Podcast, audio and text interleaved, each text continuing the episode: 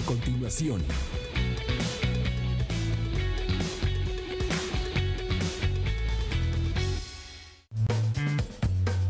Mega Canal.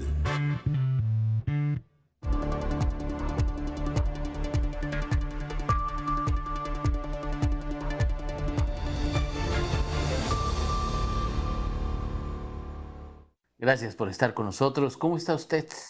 Le agradezco que nos acompañe esta mañana en su primer corte informativo de Mega Noticias Colima. Tenemos bastante, bastante, bastante información con usted. Y bueno, pues hace unos minutos la secretaria de Salud de la entidad, Leticia Delgado, bueno, pues ella confirmó el primer, el primer caso de una defunción en el municipio de Armería, ya fuera de Manzanillo eh, murió, murió la persona que estaba ah, grave. El, el único caso que tenía Armería, que era el último caso que se había, los últimos casos que se habían registrado en la entidad. Bueno, pues esta persona, eh, ya adulta mayor, con hipertensión, con diabetes, con insuficiencia renal crónica, con eh, varias comorbilidades, como se les dicen, bueno, pues ella pierde la vida. Es una persona de 76 años ella muere, ella ya había ingresado grave al hospital y bueno, pues pierde la vida. Es el primer caso de un fallecimiento por COVID-19 más allá, más allá del municipio de Manzanillo. Ya le habíamos dicho, Manzanillo pues es el que tiene más eh, casos de COVID-19, es el municipio que tiene eh, las, eh, la mayoría de las personas fallecidas y le voy a platicar el último reporte de la Secretaría eh, de Salud, el último reporte que fue emitido ayer por la noche. Usted ya lo sabe, las estadísticas, las estadísticas se van actualizando eh, día a día por la tarde, eh, hacen la actualización, hacen la actualización las autoridades, ellas van actualizando a la una de la tarde, emiten un reporte al gobierno federal precisamente sobre, sobre los últimos casos que van en la entidad. Este es el reporte que distribuye en la conferencia de prensa el doctor Hugo López Gatel a las 7 de la noche. Con ese reporte, eh, bueno, pues es lo que informan ya por la noche las autoridades de todo el país. Y bueno, pues le decía, en el estado, eh, de acuerdo con esta última actualización de datos, eh, son 33 casos eh, positivos acumulados en el estado. Son 33 casos positivos acumulados. De ellos son nueve que están activos en este momento. Ahí tiene usted en la gráfica de calor, esta gráfica que nos dice, bueno, pues cuál es el municipio que obviamente tiene más casos. Está en anaranjado el municipio de Manzanillo, que tiene 19 casos. De esos 19 casos que tiene Manzanillo, hay que recordar que es uno uno que eh, se contagió, que fue tratado eh, ya en Campeche y que bueno, pues se le sumó, se le sumó a Manzanillo porque él era originario de este municipio de Colima. Entonces, son 19 casos que cuenta Manzanillo ya está a punto de llegar a los 20. Los municipios que están en verde son los que tienen casos que presentan de 1 a 5 casos. En el caso de Villa de Álvarez, bueno, pues ya está en este límite, tiene 5 casos, le sigue Colima, que tiene 4, Cuauhtémoc, que tiene 2. Ahora, de esos dos de Cuauhtémoc, hay que mencionar, hay que mencionar que uno de ellos, el que está activo, no fue contagiado ni fue atendido aquí. Fue contagiado en la Ciudad de México, fue diagnosticado en la Ciudad de México, pero pues por orden del gobierno federal se suma al municipio de donde es residente, de donde habita. Y como es de Cuauhtémoc, bueno, pues acháquenselo a Cuauhtémoc y la Ciudad de México, bueno, se literalmente se despresuriza. Reduce sus estadísticas, se beneficia a la Ciudad de México porque le cuentan menos casos, y obviamente pues se perjudican, se afectan las otras entidades. En este caso, aquí en Colima, pues es un caso que se suma a la entidad. Ahí tiene usted, ahora en esta gráfica que tiene usted en pantalla ya tenemos más a detalle cómo está la situación. Le decía, son 33 casos positivos ya acumulados, 18 casos sospechosos hay en este momento, 9 de los casos son activos, hay 19 recuperados y bueno, esta estadística, este gráfico es de ayer por la noche la eh, Secretaría de Salud no ha actualizado porque serían seis defunciones en este momento. Entonces, déjeme le cuento por municipio. Usted ahí tiene en el gráfico, se puede ir apoyando lo que yo le voy explicando. Manzanillo tiene 19, 19 casos. Le digo que serían 18 porque uno pues fue contagiado en Campeche, fue tratado en Campeche, no aquí en Colima, pero se contabiliza por orden del gobierno federal. Además tiene tres sospechosos. Entonces, esta es la situación de Manzanillo. Son cinco personas fallecidas, nueve casos ya recuperados y cinco activos en este momento, además de los tres sospechosos en Manzanillo. De aquí nos iríamos a Tecomán, que Tecomán eh, tiene un caso recuperado. Eh, perdón, eh, tiene, Tecomán tiene un caso recuperado y tres casos sospechosos. En el caso, en el caso de Armería, aquí la persona que estaba, que está en rojo, que aparece en rojo en el, en el mapa que usted tiene en pantalla, esa persona fue la que perdió la vida. Entonces tenemos una defunción y hay tres casos sospechosos en armería. Eh, Villa de Álvarez, Villa de Álvarez tiene cinco casos acumulados, uno activo en este momento, cuatro recuperados y además tiene ocho casos sospechosos. Ese es el caso de Villa de Álvarez. Minatitlán Minatitlán tiene solamente un caso activo, Colima tiene cuatro casos sospechosos, perdón, un caso sospechoso y cuatro casos recuperados.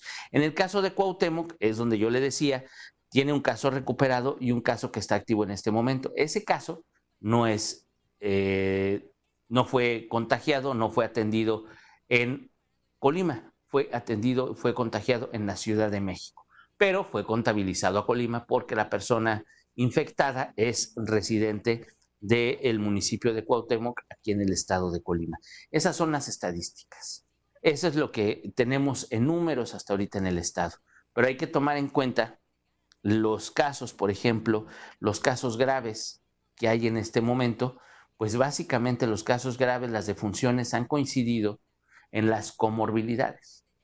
Son personas que han tenido hipertensión, que han tenido diabetes, que han tenido pues ya problemas renales, incluso algunos de ellos, personas de la tercera edad, la mayoría de ellos, y bueno, pues son casos que bueno, pues que hay que tratar de uno en uno. La Secretaría de Salud, el gobierno del estado y obviamente el gobierno federal, pues no van a dar más datos sobre estas personas. Lo que sí dan a conocer son estas enfermedades que ya tenían ellos.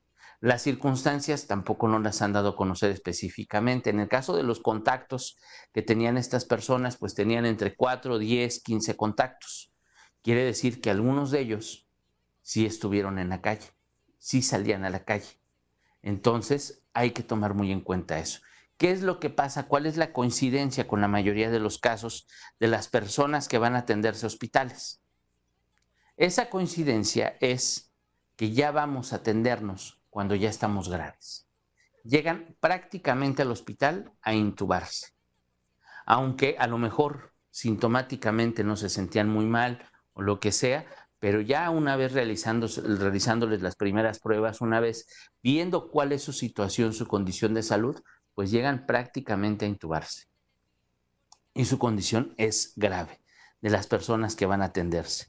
¿Qué es lo que tenemos que hacer? Obviamente la recomendación de la autoridad es que si usted empieza con síntomas, tratarse en casa. Pero en el momento que empieza a sentir así como que medio le falta el aire, que los síntomas se agravan, no se la piense y vaya al hospital. No piense, ay, se me va a pasar al ratito. No, no, no, no, no, no se le pasa. Realmente la coincidencia en muchos casos aquí en Colima, en, en otras partes del país, es esa, que los síntomas si se mantienen leves, se mantienen leves durante todo el, proceso, durante todos los días que tengan infección se mantendrán leves. Si se empiezan a agravar, se empiezan a agravar constantemente, constantemente, incluso de un momento a otro, se agravan mucho. Y entonces esos, esos síntomas tenemos que tomarlos en cuenta. Hay que llamar al 800 de salud, hay que aislarnos de nuestra familia, aislarnos de nuestros seres queridos. Es muy difícil, imagino que va a ser una situación muy, muy, muy complicada, verdaderamente complicada, pero sí es para tomarlo en cuenta.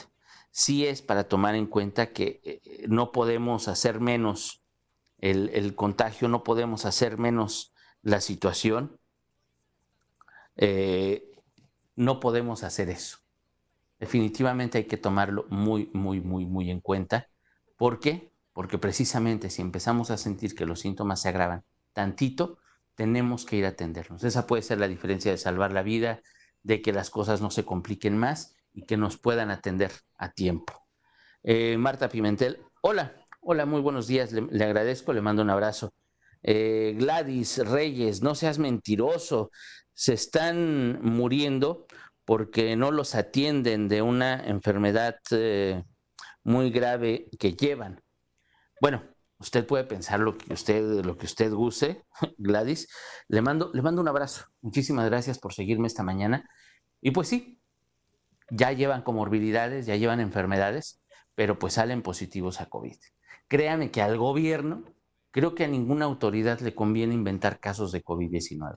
Lo que se ha pasado, y hay que ser muy claros, es que tenemos una cultura muy pobre, una conciencia social muy pobre, y lo digo pobre por no decirlo de otra manera. ¿Por qué? Porque sabemos que alguien tiene COVID y lo discriminamos. Sabemos que alguien tiene COVID y lo señalamos. Sabemos que alguien tiene COVID y nos alejamos, lo discriminamos, lo segregamos, literalmente. ¿Qué pasa con los médicos? ¿Qué pasa con las enfermeras? Y es la pobre conciencia social que tenemos. Polego, por no decirlo de otra manera que bien podríamos ponerle otros adjetivos, pero no debería ser así. Y créame que al gobierno, a nadie le conviene crear casos, inventar los casos. Yo le platico de las comorbilidades porque existen. Yo le platico de las enfermedades que llevamos arrastrando porque ciertamente son las que agravan, son las que agravan esta situación. Esa es la realidad, no la vamos a inventar. Yo no le voy a decir, usted puede creer o no puede creer. No es una secta el coronavirus, no es una secta el COVID-19, ni pretendo evangelizar a nadie, ni mucho menos. Yo le estoy dando los hechos, le estoy dando los datos, le estamos dando la información y la situación aquí en México. Y de verdad, y le, digo Gladys, la situación es precisamente mucho más grave tomando en cuenta que en Colima se han realizado apenas poco más de, de 250 pruebas. Imagínense nada más si tenemos poquitos casos en Colima no es porque seamos tocados por los dioses, ni no, no, no, no olvídese. Realmente lo que sucede es que no se hacen pruebas. No se hacen pruebas aquí en Colima. Eso es lo que sucede, esa es la realidad que vivimos. Y el hecho de que no se hagan pruebas no quiere decir que no haya casos, quiere decir que los casos están ahí, quiere decir que la situación es verdaderamente delicada, pero los enfermos están en la calle. Por eso lo han dicho las autoridades. Cualquier gripa, cualquier, si usted tiene los síntomas que son muy característicos de COVID-19, trátelo como coronavirus, trátelo como COVID. Ya si se le, se le pasan, si se le pasan los síntomas, qué bueno. Pero no va a estar en la estadística. Esas, esas personas enfermas no van a entrar a la estadística. Y si esas personas enfermas contagian a sus hijos, a sus padres, abuelos, esposas, esposos, etcétera, etcétera, etcétera, pues vamos a ver hasta dónde llegan los contagios comunitarios. Porque ciertamente una persona puede estar asintomática, pero puede contagiar y dejar grave o matar a otra persona. Esa es una realidad que no estamos inventando. Esa es una realidad que estamos viviendo. Le mando un abrazote, Gladys. Muchas gracias por seguirnos. Em, y también nos escriben. En carnicería de Torreón, el personal usa cubrebocas como, como barbijero, como barbiquejo. Tanto los que despachan la carne como las cajeras y el animador ni trae. Es en la carnicería Torreón, les mandamos un abrazo a la carnicería Torreón. Mire, el, cubrebocas no es eh, hamaca para la papada. Créame que no. No, no, no, no lo usen como hamaca para la papada. La papada está cómoda, libre, suelta, déjela así, fluir. Úselo en la boca y en la nariz. La tos, el estornudo, la respiración, las gotitas de saliva que aventamos, ahí es donde tiene que ir el cubrebocas. Si nos dan los aditamentos, úselos. Créame que la papada va muy cómoda, libre. No necesita una maca en estos momentos. Entonces, úsenlo bien, por favor. Si salimos a la calle hay que usar cubrebocas. Es diga lo que diga el gobierno federal, usted al doctor Hugo López Gatel puede creerle o no creerle, créale las recomendaciones, tenemos que seguir lo que está buscando el gobierno federal, pero pues ya que si sirve o no sirve, usted úselo. No está de más, use el cubrebocas. Y si se lo dan en empresas, si se lo dan en la carnicería, póngaselo, por favor. Porque obviamente la carne la lavamos y la carne la cocemos y todo eso. Pero el dinero, lo demás que tocan las demás personas, hay eh, artículos de uso común que bueno, pues se pueden contagiar, que pueden afectarse precisamente con los virus. Y ahí está, le mandamos el abrazo a, la carnicería Torreón para que, bueno, pues usen el cubrebocas como se debe, deje la papada libre, que fluye. Blanquis, buenos días, le mando un abrazo, Blanquis. Ulises, una pregunta, ¿es verdad que si van a abrir el panteón los días 9 y 10? No, no van a abrir panteones, no los van a abrir, no les haga caso.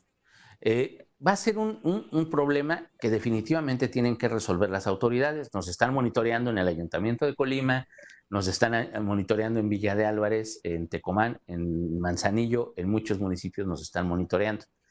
Y de verdad que va a ser un problema, porque la mayoría de los, de los ayuntamientos, usted ha de saber, bueno, yo le comento, eh, los ayuntamientos, los municipios, son los administradores de los panteones municipales nada más de los municipales. Hay panteones, hay cementerios que son eh, privados, que bueno, pues sostienen una administración eh, privada, válgame la redundancia, pero el llamado que hizo la COESPRIS desde el lunes es que los panteones los cierren el 10 de mayo.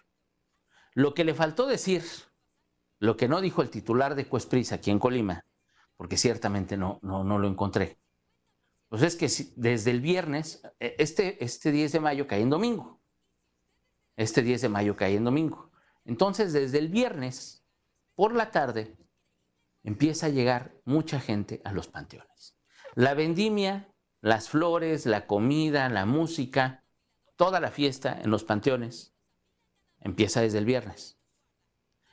Entonces, pues hay los municipios las autoridades municipales tienen que tomar en cuenta que desde el viernes ocurre esto.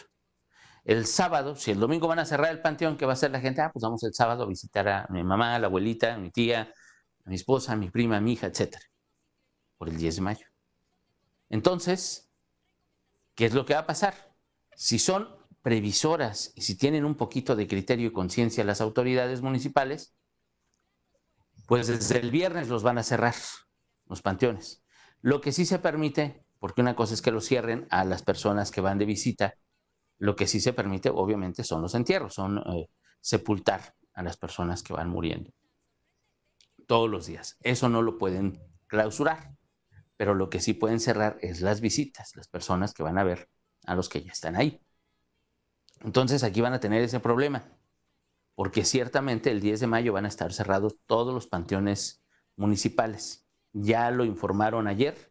Ya ayer confirmaban, creo que los 10 municipios, si no por lo menos 9 de 10, lo hacían público. Pero creo que la decisión va a ser de los 10 ayuntamientos cerrar los panteones municipales, los panteones que están a cargo de los ayuntamientos. Porque le digo, hay panteones privados que, bueno, pues ahí es el llamado para que ellos cierren. Es el llamado para que tengan conciencia y no permitan el paso a las personas. Eso es lo que tendrían que hacer las autoridades. Entonces, si usted piensa ir al panteón a visitar a alguien, eh, piénselo bien, que va a terminar haciendo coraje, se va a preparar, no lo van a dejar entrar, va a haber problemas. La idea es no salir si no es esencial. La idea es continuar con el aislamiento social. Y desde ayer lo decíamos, hay florerías que ya están comprando flores al por mayor para el 10 de mayo. Hay negocios que ya están preparando los regalos, las tiendas de ropa ya están abriendo. Eso está mal. Eso no tendría que ocurrir.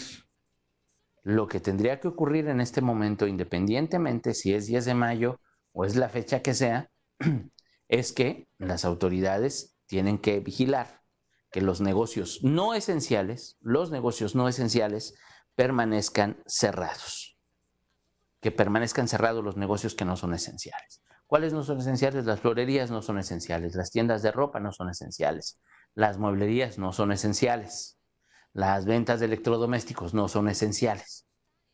Eso es, son los que no son esenciales. Les digo, esa es una parte de la novela, esa es una parte de este tema. La otra parte de este tema son precisamente los dueños de todos esos negocios que dicen, pues tenemos que comer. Entonces, ¿qué hacen? Pues se van a arriesgar a invertir, van a llevar, van a tener servicio a domicilio, van a tener, buscar esquemas para poder vender sus productos, porque ciertamente, pues es el 10 de mayo y no podemos dejar a las mamás sin darles un detallito. Entonces, va, va a pasar que va a haber negocios abiertos, va a pasar que va a moverse el dinero, que vamos a comprar cosas. Nada más, si lo vamos a hacer, hay que hacerlo con todo cuidado.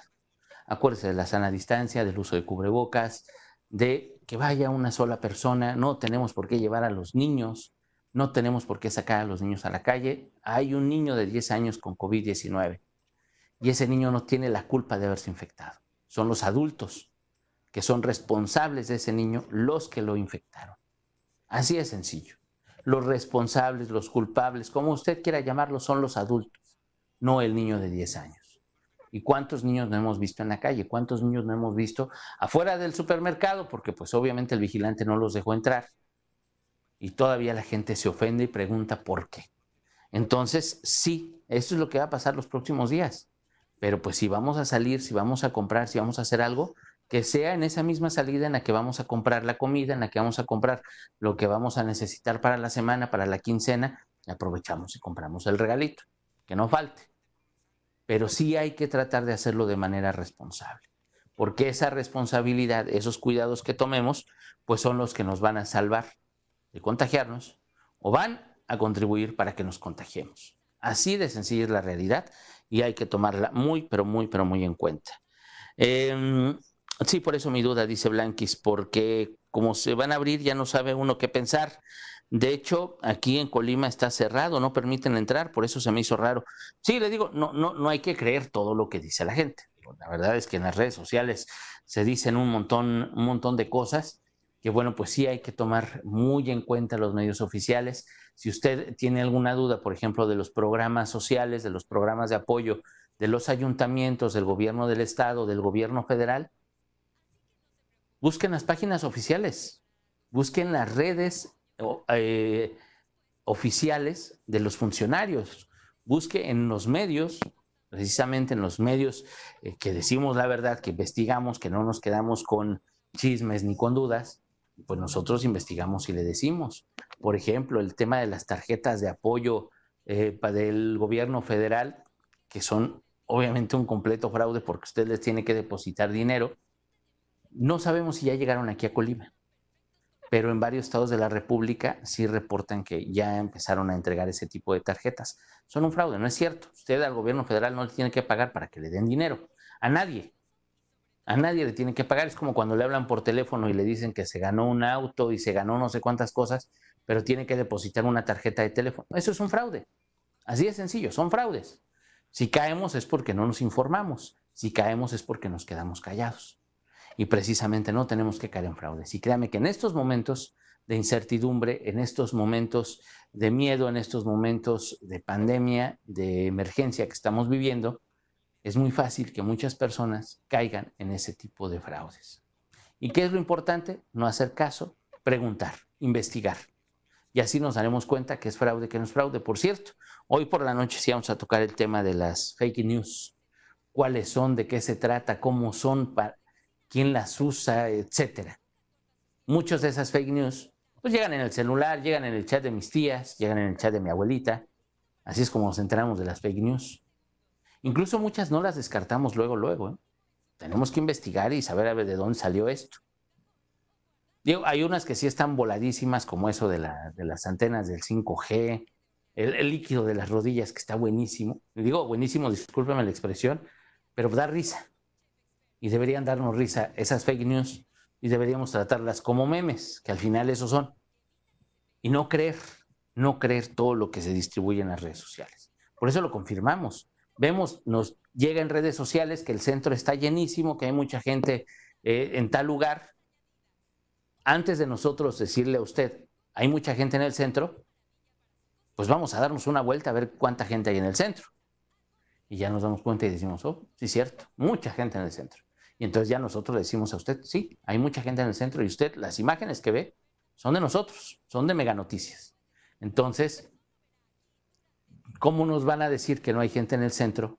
Porque créame ¿eh? que hay autoridades que dicen, no, es que estamos cumpliendo, los ciudadanos están cumpliendo. El presidente de la República se dice hasta orgulloso de todos los que estamos cumpliendo. Y no, no, no, no, espéreme. Mucha gente está en la calle. Mucha gente que no tiene nada que hacer. Sí hay quienes tenemos que hacer, hay quienes, tenemos que salir a trabajar. Es inevitable. Y tenemos que cuidarnos, tenemos que mantener la sana distancia, usar el cubrebocas. Pero mucha gente sale a la calle y, de verdad, como si nada.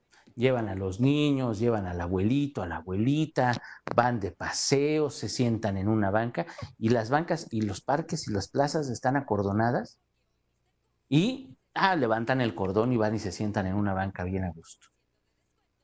Eso es irresponsabilidad. Eso es irresponsabilidad. Tiene más nombres, pero es irresponsabilidad. Eso es lo que tenemos que evitar si queremos que el primero de junio medio regresemos a la normalidad. Les digo, es la proyección del gobierno federal, pero si queremos que las cosas pasen pronto, que pasen lo mejor posible, sí tenemos que ser responsables, no nada más de nosotros, sino de los demás. Este tema, pues, es para la sociedad, no es individual. Ciertamente no es nada más lo que hagamos nosotros en lo individual, sino lo que hagamos pensando en los demás invariablemente así serán las cosas. Pero bueno, pues yo lo, dejo por el momento, lo espero a las 3 de la tarde, nos vemos a las 3 de la tarde con más información. A las 7.58 de la noche mi compañera Dinora Aguirre Villalpando pues va a tener bastante, bastante, bastante información. Le digo, vamos a tratar este tema de las fake news, que es eh, verdaderamente importante. Es importantísimo tener información real. No por ser información real va a ser más agradable y amena, que las fake news, ¿eh? créame que no. O sea, realmente no es la, el, tamaño de la nota, no es este, si es una información agradable o no es agradable.